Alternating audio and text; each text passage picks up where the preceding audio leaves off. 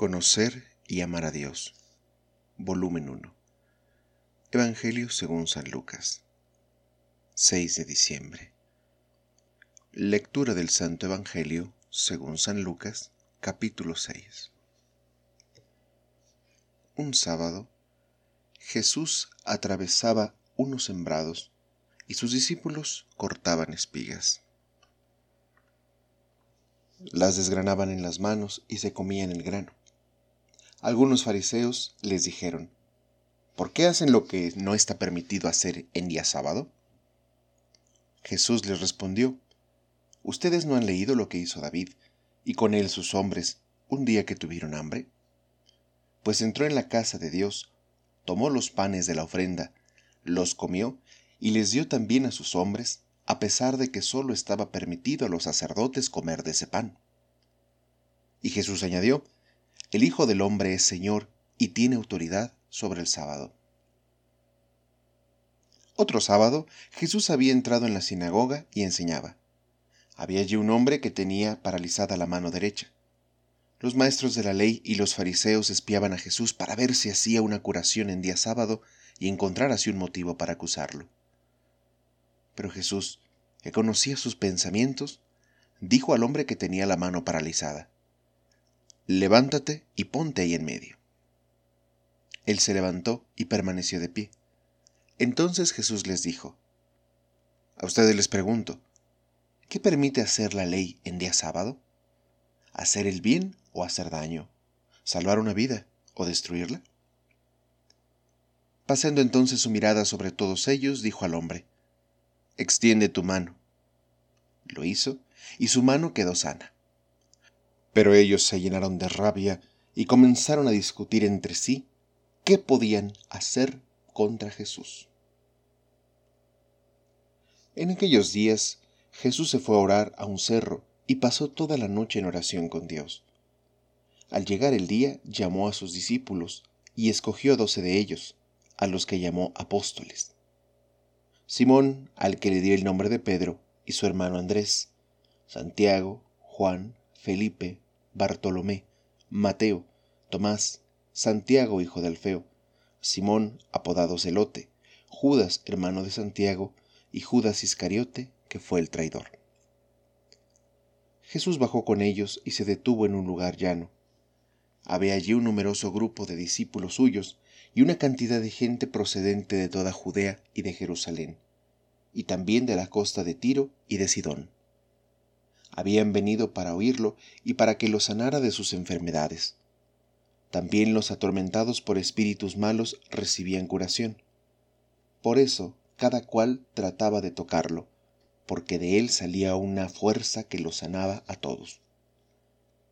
Él entonces dirigió la mirada hacia sus discípulos y les dijo, Felices ustedes los pobres, porque de ustedes es el reino de los cielos.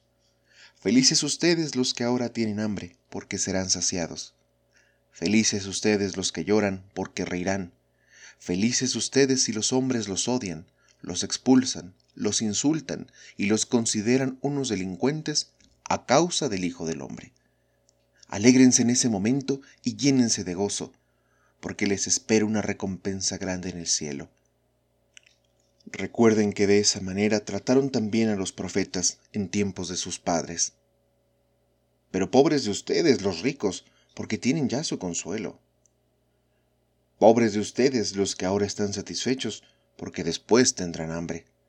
Pobres de ustedes los que ahora ríen, porque van a llorar de pena. Pobres de ustedes cuando todos hablen bien de ustedes, porque de esa misma manera trataron a los falsos profetas en tiempos de sus antepasados. Yo les digo a ustedes que me escuchan, amen a sus enemigos, hagan el bien a los que los odian, bendigan a los que los maldicen, rueguen por los que los maltratan. Al que te golpea en una mejilla, preséntale también la otra. Al que te arrebata el manto, entrégale también el vestido. Da al que te pide, y al que te quita lo tuyo, no se lo reclames. Traten a los demás como quieren que ellos los traten a ustedes, porque si ustedes aman a los que los aman, ¿qué mérito tienen? Hasta los malos aman a los que los aman. Y si hacen bien a los que les hacen bien, ¿qué gracia tiene? También los pecadores obran así. Y si prestan algo a los que les pueden retribuir, ¿qué gracia tiene? También los pecadores prestan a pecadores para que éstos correspondan con algo. Amen a sus enemigos, hagan el bien y presten sin esperar nada a cambio. Entonces la recompensa de ustedes será grande y serán hijos del Altísimo, que es bueno con los ingratos y los pecadores. Sean compasivos como es compasivo el Padre de ustedes. No juzguen y no serán juzgados. No condenen y no serán condenados. Perdonen y serán perdonados. Den y se les dará.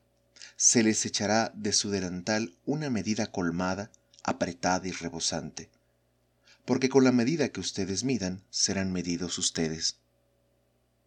Jesús les puso también esta comparación. ¿Puede un ciego guiar a otro ciego? Ciertamente caerán ambos en algún hoyo. El discípulo no está por encima de su maestro, pero si se deja formar, se parecerá a su maestro. ¿Y por qué te fijas en la pelusa que tiene tu hermano en un ojo si no eres consciente de la viga que tienes en el tuyo? ¿Cómo puedes decir a tu hermano, hermano, deja que te saque la pelusa que tienes en el ojo, si tú no ves la viga en el tuyo? Hipócrita, Saca primero la viga de tu propio ojo para que veas con claridad, y entonces sacarás la pelusa del ojo de tu hermano. No hay árbol bueno que dé frutos malos, ni tampoco árbol malo que dé frutos buenos.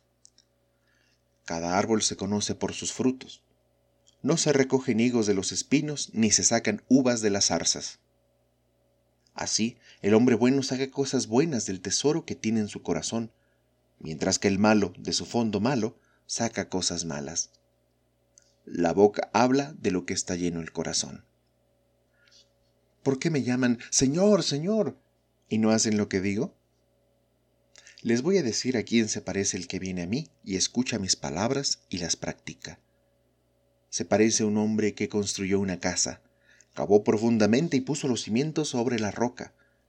Vino una inundación y la corriente se precipitó sobre la casa, pero no pudo removerla porque estaba bien construida.